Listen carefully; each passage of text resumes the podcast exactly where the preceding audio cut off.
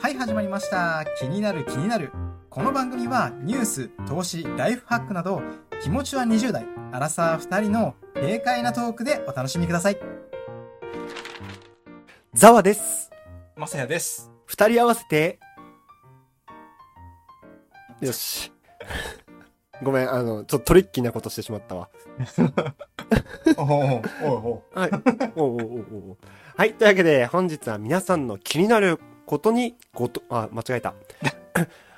うんちょっとトリッキーなことをしたせいの。うん。はい。あの、本日は皆さんの気になるにご回答紹介させていただく皆さんの気になる略して、ミンキニーということで、人気にはいはい。今回はこんなレターが届きました。はいこんにちは。いつも楽しいラジオ配信ありがとうございます。私は小さい頃から自分に自信が持てず、今でも何かにつけて人と比べて落ち込むことが多いです。お二人は自分に自信はありますか？どうしたら自分に自信を持てるようになるのでしょうか？とのレターをいただきました。うん。うん、まあ自信を持つっていうのはね、結構、まあ大事なことだと思うんですけれども、うんうんうん。まあなかなかね、自信を持って持って言われてもね、まあ本当に難しいことだなって思いますが、まさやさ、うん。んうん、いかがでしょうか、そうっすね。うん。ちょっとね、実はあの、僕のラジオで、あの、うん似たような話をしてしまったんですけども、はいはいはいはいはい。先日ですね、自分の強みを知れば自己肯定感も上がるよっていう話をね、ちょっとしてみたんですけども、うんうんうんうん。やっぱりね、こう、自信、まあ、さっき言ったみたいにね、自信を持て持てって言われたところで、自信ないものに関しては自信持てないし、ってことはやっぱりその自信があるっていう状態になるっていうのは、自分の強みっていうのを分かったっていう段階で、うん。その自信につながるわけじゃないですか。うんうんうんうんそこがやっぱりね、その自己認識ってどんどんどんどんこういろんな情報をね取り入れていくとずれてっちゃうんで、うん。そしたらなんか、もしかしたらこれは違うのかもって思い始めたところから、こう自己肯定感っていうのがどんどん低くなっていくっていう流れになっちゃうのかなとは思うんですよね。うん。うん。なんで、まあその自分のね、その自信を持つっていうところは、無意識にその自分のこの強みっていうのを理解できる力っていうのを上げるっていうね、ちょっとね、ややこしいところにはなるんですけど、うん。結局ね、強みってその、背伸びしてもね、その強みにはならないんで、はいはいはいはいはい。自分はこれを相手に伝えられるとかね、うん。まあ、そんなレベルでも十分な強みになるし、うん。その自分のね、弱みっていうのをまあ受け入れる。自分で受け入れるっていうことができるっていう強みとかっていうのも言えちゃうんで、ああ、うんうんうんう、うんん。だからね、あんまりこう、考えすぎて、この、どれに自信を持てるんだろうとかって考えるっていうよりかは、意外とちっちゃいことだったらあると思うんですよね。うん。だから自分でね、その自信を持つとかっていうことに関しては、僕はね、本当にちっちゃいこと。うん。な、あ、これだったら人に教えれるかもとかも伝えれるかもとかっていうレベルのものうん。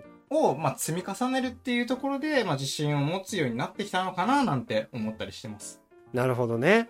うん。本当一つ一つのことでね、この部分なら、私は。大丈夫だ。この部分はいけるんだっていうのをちょっと自分で認識するっていうところっていうとそうで。すね。で、うん周りがやっぱりね、その、こんなすごいことできるんだぜみたいな自信家の人たちがバーっていたりすると、うん私なんてとか、僕なんてなんてなっちゃう可能性もあるから、うんまあ、あくまで自分の中での強みはこれだよっていうのを自分の中でまあこれだよこれだよっていうのを例えばなんかノートに書くとかでもいいんだけど、まあ、やってあげるとね、うんちょっとずつこう自分でこれはできるんだなとかっていうのを理解してあげれる自分を肯定できるっていううん。のがいいのかななんて思ったりしてますうん、なるほど。ねはいはい。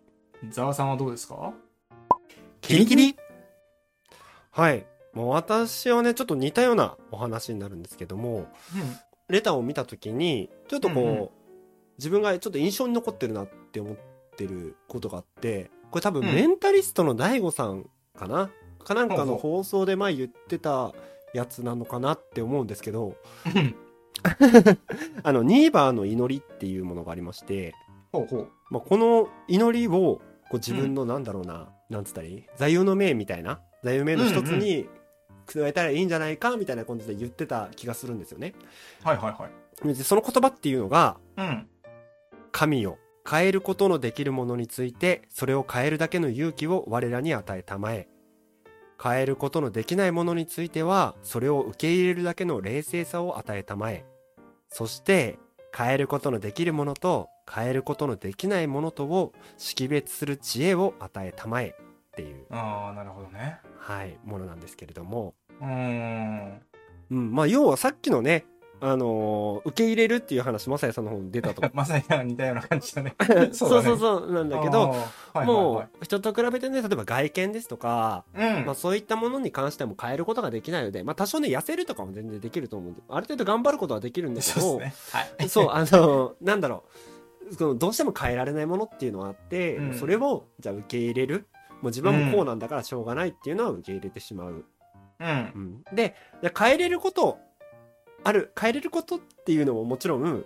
あ、のはそれで識別できるのであればうん。それはちゃんと解決に向かっていけるやんっていう。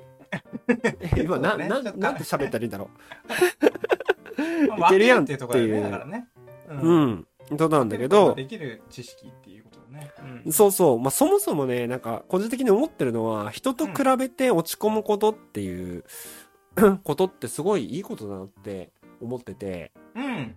なんかこの劣等感って本当に大事な感情だなっていうのは前から思ってることなんですけどそうで、すね。う。うんん。なんか人と比べて自分はこの部分がうん。こう勝ててないなって思うってうん。すごい視野が広いなって思うんですよ。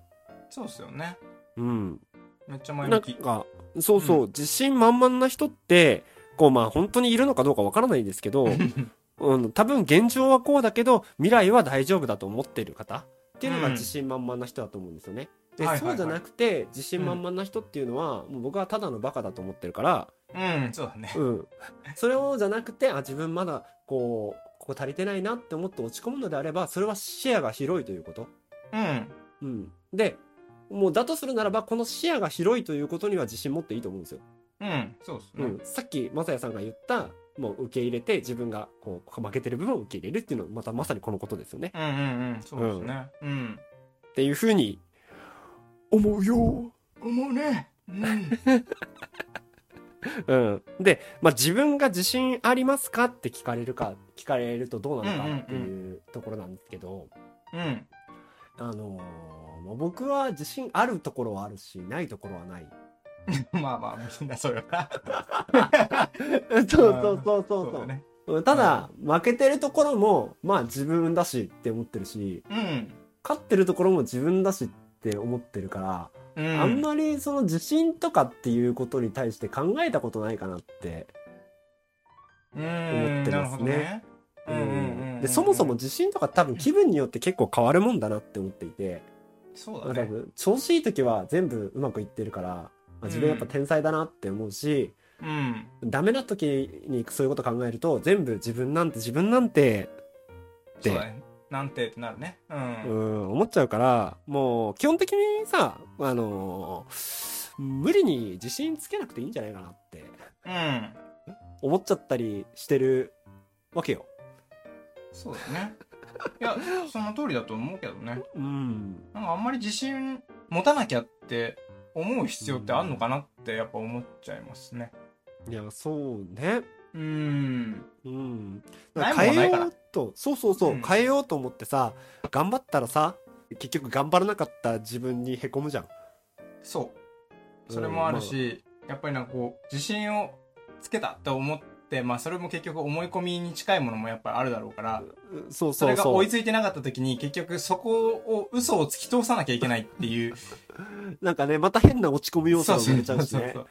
いやそうだよね。まあ、うん。落ち込む暇があるなら頑張れってことですよね。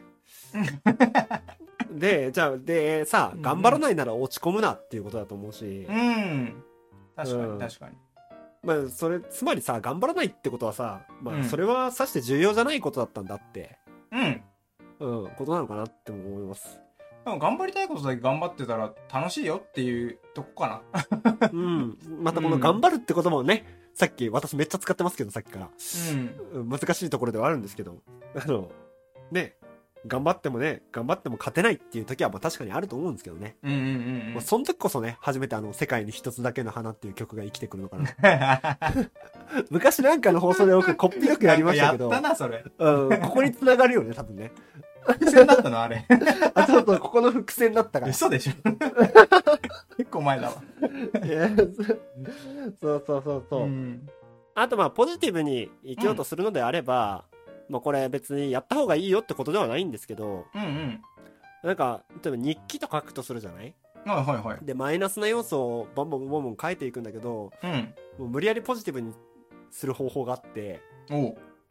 あの、最、最後、文章の最後、絶対めでたしめでたしで終わるんですよ。あー、なるほどね。これなんかの本に書いてあったんですけど、めでたしめでたしで終わると、マイナスのことを書いていても、何々何々なんだけど、こうこうこういうことだからこうなり、こうしようと思いました。めでたしめでたしで繋げるしかないから。そうだね、めでたし、だからね、めでたいからね。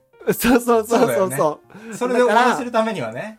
そう、自分のマイナスな感情を受け入れて、じゃあどうするかっていうのを書いて終わることができるから、もうん面白いし本当に自己肯定感高めたいとか、うん。ポジティブにあの思考変換したいっていうんだったら、そこをやってみてもいいのかななんて、はい、思いましためちゃ面白いし。うーん。はい。キリキリはい。というわけで本日はいただいたレターの方、ご回答させていただきましたが、いかがでしたでしょうか？うん。は。はいい。気になる気になるでは、皆さんからの質問を募集しております。今更人には聞けないことだったり、ちょっとした悩みだったり、こんな素敵な情報あるぜみたいなものありましたら、どしどし送ってください。はい。スタンド F 内でのレターや Twitter での DM、リプライなどお待ちしておりますので、よろしくお願いいたします。おい。はい。あと、ポッドキャストの方はお気に入りとなんだったら評価とかいただけたりすると嬉しい。嬉しいなはい。ステークの方、いいねとフォローお願いします。本日もありがとうございましたありがとうござい。ました。せーの。バイババイバーイ